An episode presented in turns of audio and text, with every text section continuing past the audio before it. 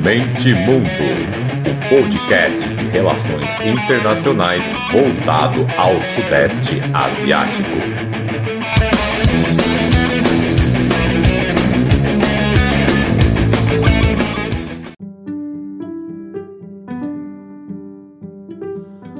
Fala galera!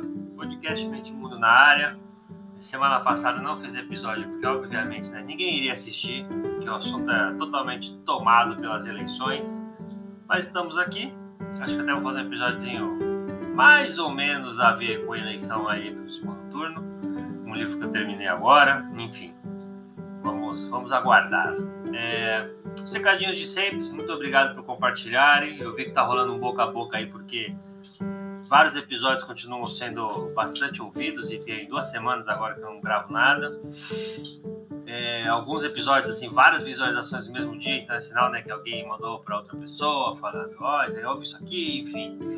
Então, muito obrigado pela paciência, pela confiança.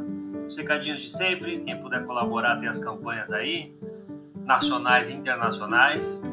E quem quiser fazer parte do grupo do WhatsApp, entre em contato comigo, que aí gente vê um jeito aí, uma divulgação já, um post em alguma rede social aí já serve, já vale, já ajuda pra caramba. E aí tem um grupo lá no WhatsApp com mais de 20 pessoas, enfim, a gente conversa aí todo dia de RI. Mais eu do que, né? Só dá eu falando lá e postando as coisas que eu leio, que eu estudo, que eu, que, que eu, que eu vejo aí que são importantes. Então, quem quiser participar, tá, estamos lá. E vou fazer curtinho, é isso aí. Então, aguardem que semana que vem ou na outra eu vou fazer um episódiozinho de um livro, vou fazer um mistério, vou colocar nas redes sociais esses dias. Eu estou pensando aqui, bolando aqui um roteirinho e vai ficar bem legal, um livro que é, é, é chocante.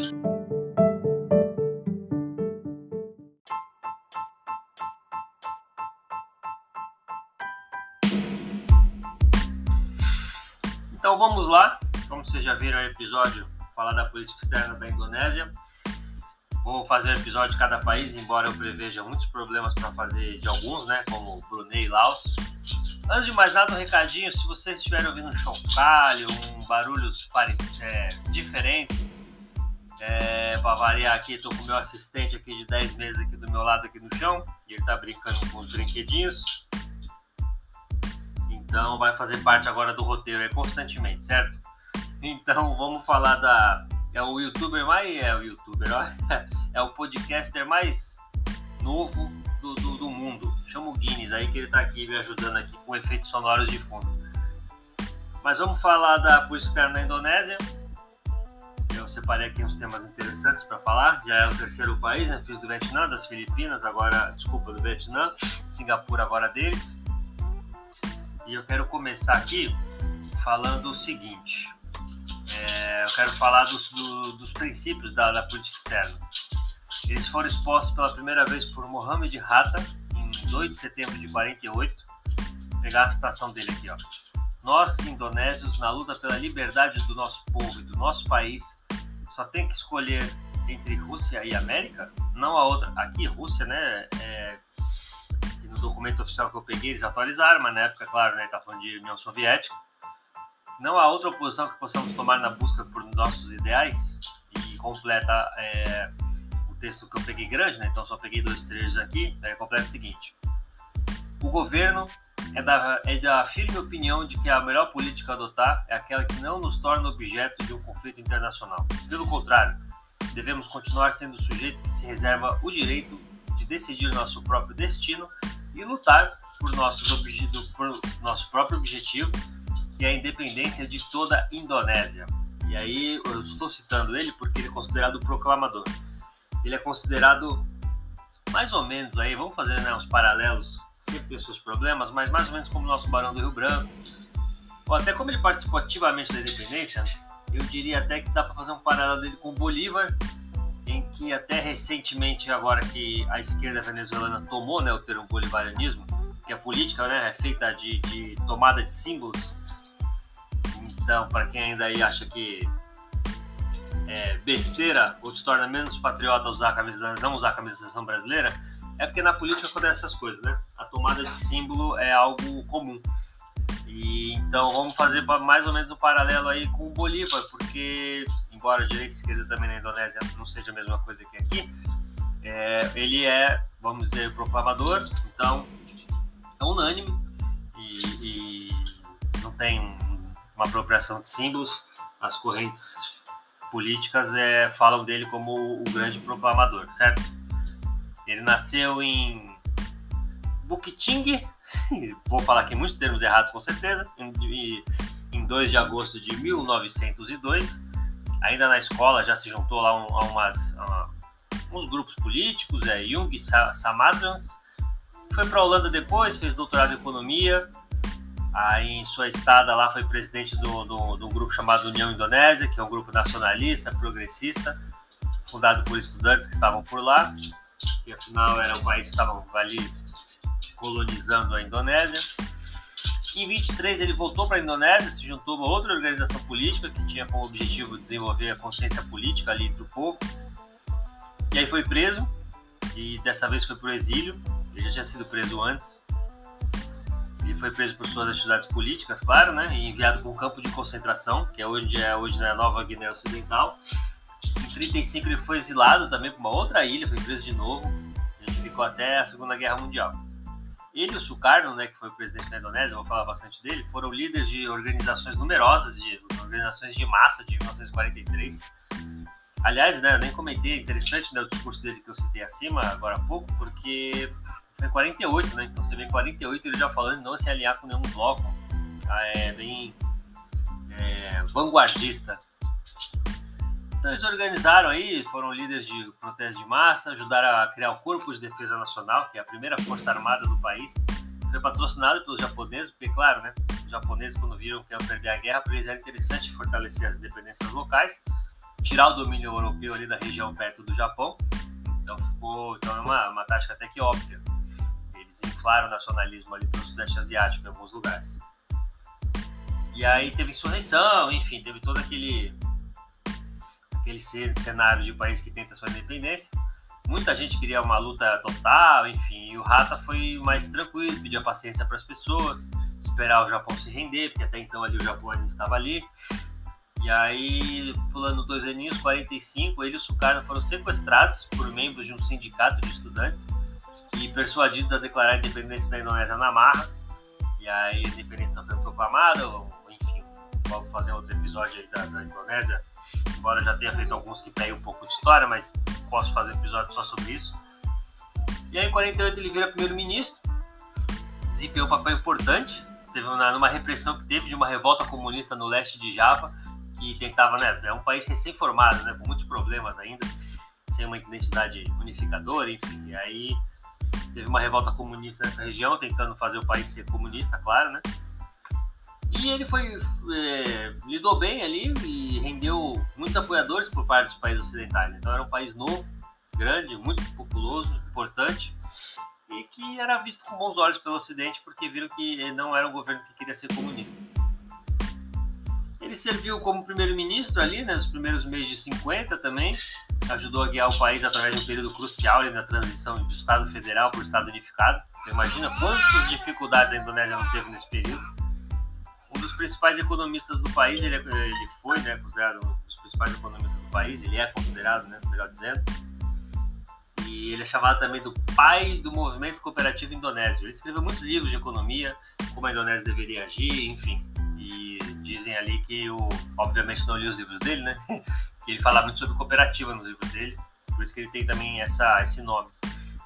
Atuou como vice-presidente até 56, renunciou porque desacordava muito da política econômica de democracia guiada. Vou falar dela já já, do presidente Sukarno. Dizia que ela era muito anti-ocidental, anti-Malásia, que não ia dar certo. Quando o Sukarno cai, ele sai da aposentadoria para servir como conselheiro especial do Suharto, é, principalmente sobre temas de corrupção. Então, olha que interessante presidente novo, colocado pelo Ocidente no período de Guerra Fria, totalmente oposto do seu amigo, e, e ele mesmo assim serviu esse governo novo. A embaixada do país diz, é, aqui também, eu peguei aqui, é melhor, vamos trocar para não ficar muito extenso. Vamos, vamos, vamos a pausa para o interlúdio musical.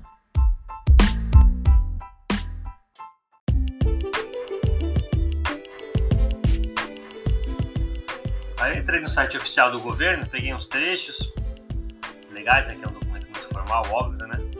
E diz que a política externa na Indonésia, eles colocam o termo chamado de remando entre dois recifes. E que esse princípio é a base da política externa, que é independente e ativa. Independente porque a Indonésia não está do lado de nenhuma potência mundial, por uma questão de princípio. Fazer isso é compatível com a filosofia e identidade nacional do país e ativa na medida em que não mantém uma posição passiva ou reativa em questões internacionais, mas busca uma participação ativa em solução. Em outras palavras, a política independente e ativa não é uma política neutra, mas é aquela que não se alinha com as superpotências, nem vincula o país a nenhum pacto militar. Essencialmente é uma política projetada para servir os interesses nacional e, ao mesmo tempo, permitir que a Indonésia coopere com outras nações para abolir o colonialismo e o imperialismo em todas suas formas e manifestação em prol da paz mundial e da justiça social. Isso explica porque a Indonésia é um dos membros fundadores dos movimentos não alinhados. O papel da Indonésia na resolução de problemas internacionais, particularmente aqueles que ameaçam a paz, são contrários à justiça e à humanidade, deve ser continuado e intensificado no espírito dos 10 princípios de Bandung, a fim de ajudar no estabelecimento de uma nova ordem mundial baseado na liberdade, paz duradoura e justiça social. Maiores esforços devem ser feitos para fortalecer a solidariedade e desenvolver uma posição comum e cooperação entre as nações em desenvolvimento por meio de várias organizações internacionais, como as Nações Unidas, a ASEAN, o Movimento Não Alinhado, a Organização da Conferência Islâmica, e citam lá outras aí que, mesmo jogando no Google, tem pouca informação, enfim, irrelevantes. Então aqui é um resuminho do que o próprio como a, a própria Indonésia se enxerga no tocante à questão da política externa.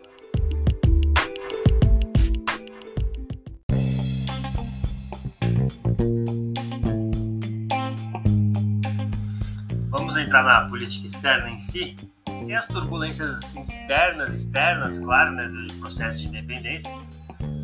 Mas logo foi percebido que não ia funcionar seguir moldes europeus então, eles partiram para um movimento corajoso ali, vanguardista, sofrendo posteriormente o cenário geopolítico da Guerra Fria, até conseguir voltar a caminhar com seus próprios pés.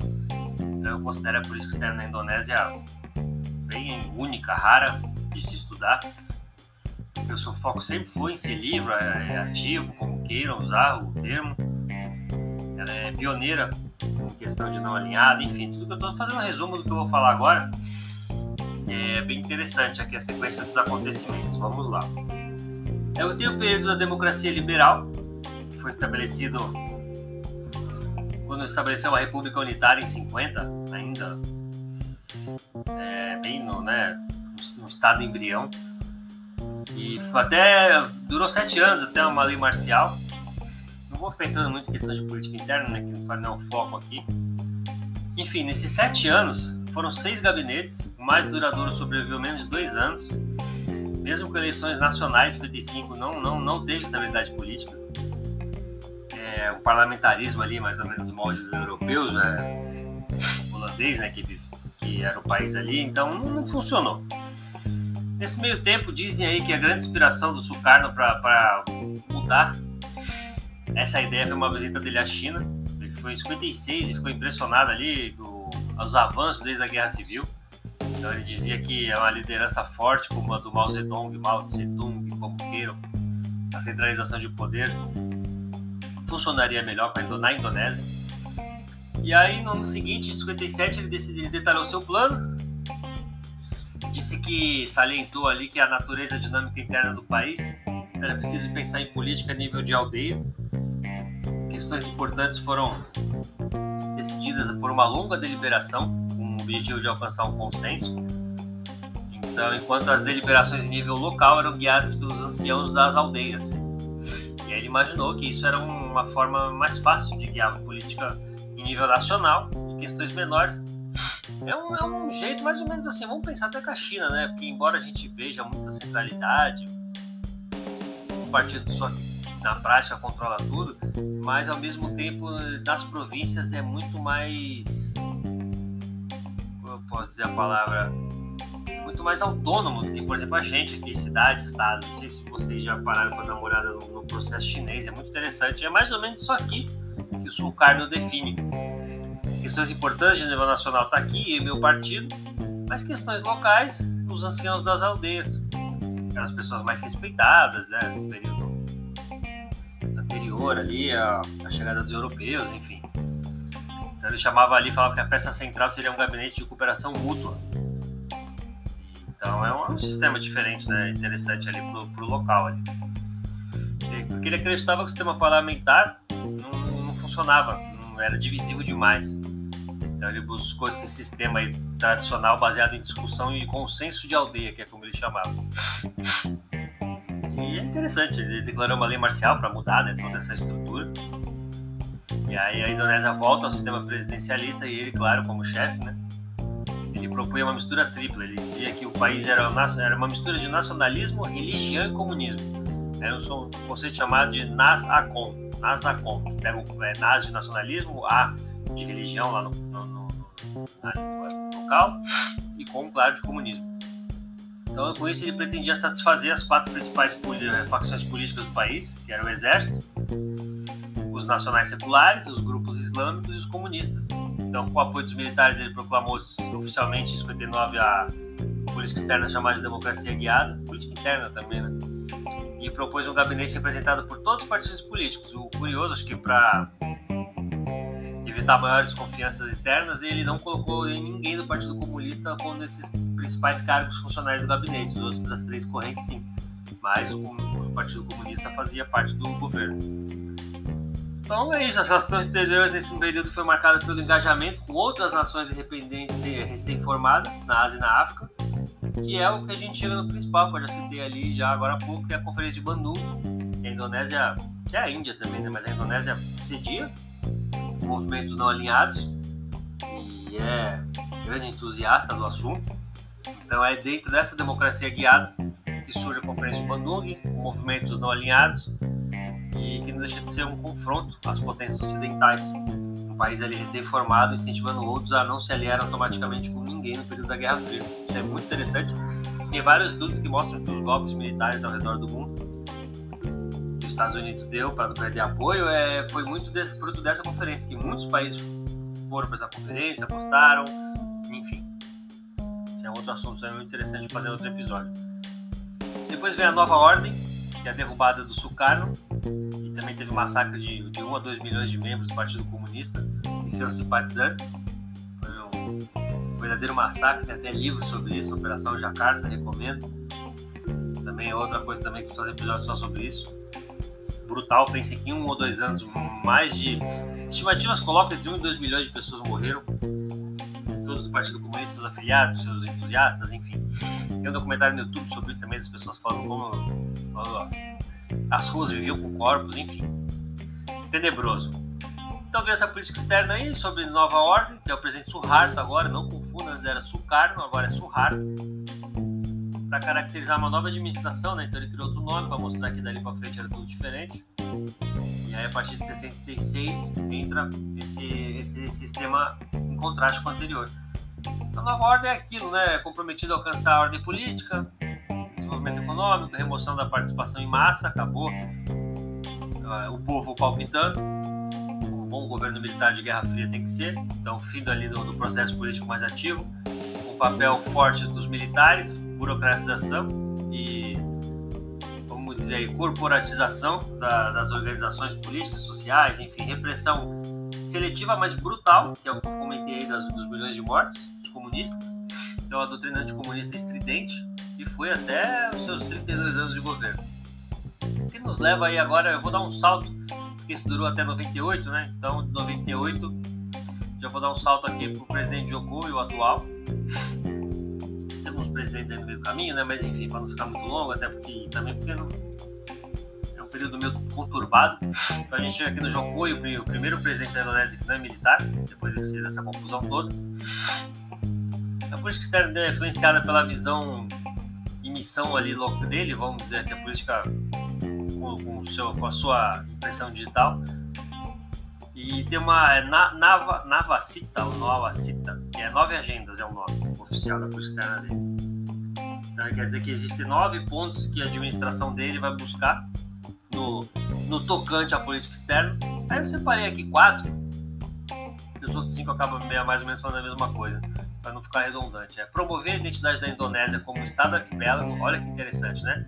As formas que vão surgindo, os países buscaram, buscarem alternativas que, que funcionam melhor para eles, né? Tem o Estado plurinacional aqui na América Latina, agora a Indonésia vem com o conceito de Estado arquipélago, funciona mais também para a sua história, a história de um país ali marítimo, comercial, enfim. Aí é isso, né? Um poder diplomático militar de nível global, eles, eles não, não da força, né? Mas diplomático e militar ali, regional para se defender, claro. Então, o tamanho de novo do seu poder, da sua economia, da sua população. E vai ser uma das maiores economias do mundo em breve. Então, eles adotam esse conceito de Estado arquipélago, que é uma forma de promover a identidade local e acelerar o desenvolvimento marítimo, né? Eles querem olhar muito pelos mares, porque também é onde se faz todo o comércio, é o pilar dessa economia, enfim. O conceito de potência média, que é justamente isso, né? Uma potência em ascensão. Então, reforçar a diplomacia de poder médio para desempenhar um papel na arena mundial. É por isso que nos últimos anos a Indonésia desempenha um papel importante em fóruns e organizações multilaterais internacionais. Eles falam também dessa nova agenda também está um foco no Indo-Pacífico, estreitar relações com os países do Indo-Pacífico, especialmente na Ásia Oriental. Então a Indonésia está sempre ativa também em fóruns sobre, sobre a região. O objetivo é evitar uma hegemonia das grandes potências, então fazer também o seu, seu contrapeso. Aí, o quarto ponto é diplomacia econômica, atrair investimentos estrangeiros. Os outros cinco é mais ou menos, não gira, fica em torno disso, fala da ASEAN, enfim. E aí, então, vou pular e só comentar que um desses outros cinco fala que a meta do governo é, em breve, usar 1,5% do seu PIB somente em investimento militar. Então, desses outros cinco pontos, esse aqui que merece destaque, certo? E agora eu quero falar um pouquinho da pós-ASEAN, mas vamos dar um, dar um, dar um tempinho né, para molhar a goela, que eu tô falando aqui há mais de 10 minutos sem parar, tá certo?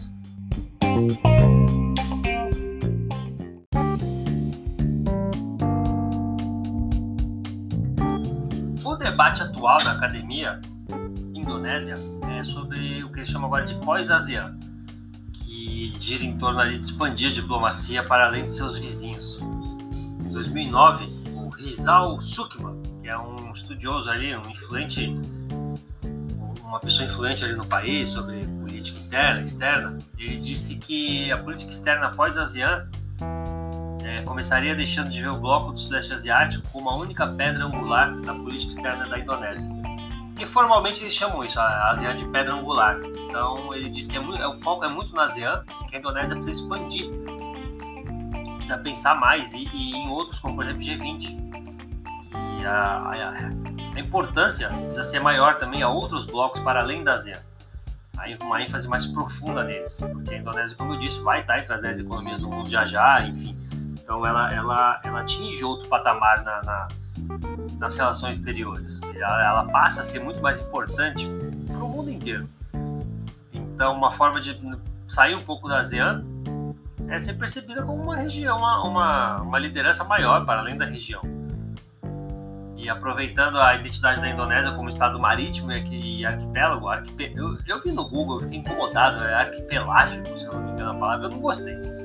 Porque a gente vai vendo coisa do inglês, né, e também para acelerar o, os estudos aí, eu já vou clicando por direito, traduzindo automático nas páginas mesmo, para facilitar, né, o tempo está muito curto para ficar lendo inglês. E aí tem lá na tradução arquipelágico, estado marítimo e arquipelágico. Tenho quase certeza que essa palavra eu mudei, eu joguei no Google, parece que existe, mas enfim, falei, isso aqui tá muito estranho. Mas enfim, vamos lá. E aí ele também defende o papel chamado passindo, é um termo que ele está usando agora, que é focar na região dos oceanos Pacífico e Índico. Então também não ficar só no Oceano Pacífico, enfim. Então criando. Tá? A academia de país em ascensão já mencionei aí de outros também, a China, claro, mas já, já, já falei de outros países, é isso, ele está borbulhando em ideias e formas de, de, de, do país se, se projetar melhor na, nas relações exteriores, é muito interessante ler isso no, no, no sul global. E tem a priorização também de desenvolvimento de infraestrutura, que é um país muito carente nisso, né? o que aproxima os chineses. Então, também é defendido que a Indonésia entre de mergulho de cabeça no, no, no cinturão e rota, nova rotas da seda, como queira. E, e a, chama de diplomacia realista, né? Então, fiar essa narrativa, então, os compromissos com potências outras para além da ASEAN têm sido muito maiores nos últimos anos, pensando principalmente em, em trazer investimento, em melhora socioeconômica, enfim. Projetos de infraestrutura do país também ocorrem com investimentos do Japão, da Coreia do Sul e dos Emirados Árabes Unidos. Tem também outro ponto interessante, eu já fiz até um texto, mas tem pouquíssima informação, mesmo em inglês. É um tema que um dos temas que mais me deixaram curioso aí, que mais me deixou curioso é sobre as finanças islâmicas. Eu fiz um textinho básico ali, porque não consegui achar muita informação. Vou colocar no link do episódio aí nas redes sociais, enfim. Então, a Indonésia, como o país com o maior número de muçulmanos do mundo, ela usa a organização da cooperação islâmica para se projetar também nos países islâmicos, né? Porque, obviamente, ela não pode ficar de fora. Então, e aí tem as finanças islâmicas também, que os islâmicos usam o sistema bancário de uma forma diferente. Tem umas leis no Corão também que é, acho que é usura, né? Que você não pode cobrar muito. Certo, não precisa cobrar nada ali no. Enfim, eu já li sobre, mas não vou palpitar porque não é minha área, né? Religião não é minha área, eu vou falar besteira. Mas enfim, o sistema de financiamento islâmico é diferente e é isso que eu tenho tanta curiosidade em saber. Se alguém souber aí, me avisa, me manda link. Que mesmo em inglês, quando eu pesquisei há um ano e pouco atrás, eu achei pouquíssima informação. Então, através dessa organização de cooperação islâmica, que é muito atuante tá, nos países islâmicos, a Indonésia esse projeto, bem ali com os seus parceiros de religião. Tem a APEC também, né, Cooperação Econômica da Ásia Pacífico, que a Indonésia também vem se projetando bem. O ministro das Relações Exteriores, que até cortei o nome aqui, que são esses nomes impronunciáveis, deixa pra lá, também não, não acrescente nada, quem quiser jogar no Google aí. Ele dá credibilidade também a essa ideia, uma política externa pós-ASEAN. O presidente mesmo estabeleceu ali no seu, no seu um objetivo da política externa dele como, abre aspas aqui, obter resultados mais concretos para as partes interessadas domésticas. Então é uma ênfase de interesses nacionais pragmáticos, né, necessidades reais da população indonésia, ser ali buscado no cenário internacional. É uma forma de priorizar questões socioeconômicas, como eu disse agora há pouco, através de compromissos bilaterais, é, mas também de multilaterais e manobras diplomáticas, né, para ajudar o país aí nessa, nessa difícil é, missão de trazer investimentos no país, de melhorar sua infraestrutura, os seus níveis socioeconômicos. Então, também peguei aqui um dos principais é, desafios né, do presidente atual, seu segundo mandato aí, que é aumentar os investimentos estrangeiros. Isso é, isso é tocado aí muita, muitos links e muitas matérias, porque tem muitos déficits em conta corrente da balança comercial. Então é nesse espírito que a Indonésia hoje entende a sua diplomacia, como ela deve se correlacionar a diplomacia realista com as necessidades internas e que é um, vamos dizer que é uma diplomacia pés no chão. Que tenta ser ativa, altiva, usando aqui o, a política brasileira, e com foco na necessidade interna, do, de novo, né, dos investimentos, enfim, isso que eu já falei. E para fechar, eu quero dizer também que um dos problemas da Indonésia, mesmo sendo parte desse sudeste asiático, eu tanto falo, o mundo inteiro está de olho, o mundo inteiro tem seus interesses na região, porque é vizinho da China, então é a peça ali do xadrez mais importante atualmente do mundo. E por que, que a Indonésia tem esse problema de infraestrutura? uma coisa que eu cito ali, que eu digo que deve ser o provável aí pelo que eu estudo, pelo que eu leio, é porque, claro, seus vizinhos né, também oferecem muitas formas de investimento, oferecem muitas benesses, e ao contrário dos seus vizinhos, a Indonésia tem problemas com a comunidade internacional, ela é mal vista desde 75, porque em 75 ela invadiu e incorporou Timor-Leste, repressões muito violentas, e aqui eu retomo de novo ao filme lá do Sérgio Vieira de Mello, que fala um pouco disso. Então, por ter esse problema aí, com, por ser um estado arquipélago, eles, eles usam a força para manter o país unido, sem grandes tumultos, protestos, e isso é mal visto para a comunidade internacional e afeta o investimento estrangeiro. Hoje menos, né? Principalmente porque tem independência por Timor-Leste, mas ainda tem uma situação complicada. É o grande país que freia a entrada de Timor-Leste na ASEAN, enfim. Mas movimentos separatistas e, repressão violenta acontecem até hoje. Então, desde 75 até aqui, em várias regiões. Hoje o foco em Papua Ocidental. Vou fazer um episódio de Papua também, já tenho várias anotações separadas, enfim. Então a Indonésia vira e mexe repercute no noticiário mundial como um país violento, repressivo com minorias. Isso é um problema. Isso se torna um problema para atrair investimento estrangeiro direto. Então é um, é um grande problema do país. Não dá para negar que isso afeta a imagem do país exterior e, consequência, esse, esse problema todo. E claro, né, a população do país que é muito grande, então é muito mais difícil também esse, com muitas aspas aí, né, atingir um estado de bem-estar social. Claro que não é o objetivo aqui, mas vocês entenderam o que eu quis dizer. Então também dá essa dificuldade, é um país muito populoso. E claro, né, ser o estado também é arquipélago aí, obviamente também que é infraestrutura em monte, né, conectar mais as regiões do país, obviamente que isso também nem precisa dizer que é outro problema. Então são três probleminhas aí que eu identifico logo de cara quando comecei a estudar apoio externo na Indonésia, certo? Então é isso, gente. Espero que vocês tenham gostado. Vou me despedir rapidamente aqui, esse episódio não fica longo. Depois de duas semanas estou de volta. Fortaleça um projeto aí fazendo boca a boca, mandando para todo mundo, para os amigos. São temas que não se vê por aí. É uma região do mundo crescente importância, tudo isso que eu já falei, blá blá blá. Então, quem gostou, curta aí também na, na, na rede social que chegou até você. Lá no Spotify dá pra você dar nota também, isso ajuda o próprio Spotify ali com o seu algoritmo doidão a divulgar por aí, embora, claro, né, esteja muito longe dos primeiros para fazer isso, mas não deixa de ajudar. Então deu 5 lá no, Spotify, ajuda nós aí das várias formas que tem aí na descrição do episódio também, financeiras ou não, certo? E é isso, vamos que vamos, que semana que vem tem mais. E o pior é que eu nem sei qual vou fazer semana que vem, sendo bem aqui sincero, porque uns 4 ou 5 pela metade aqui, com várias anotações, vários links. É sabe quando você fica até na dúvida? Eu vou parando no meio do caminho, mas enfim, é isso aí. No, no, no importante é não parar, certo? Qualquer coisa aí também eu vou faço uma enquete. Tem uns 4, 5 pela metade, talvez eu faça uma enquete. É para engajar aí as redes sociais, né? Por que não? A ideia que eu acabei de ter falando comigo mesmo. Valeu, gente. Abraço. Tchau, tchau.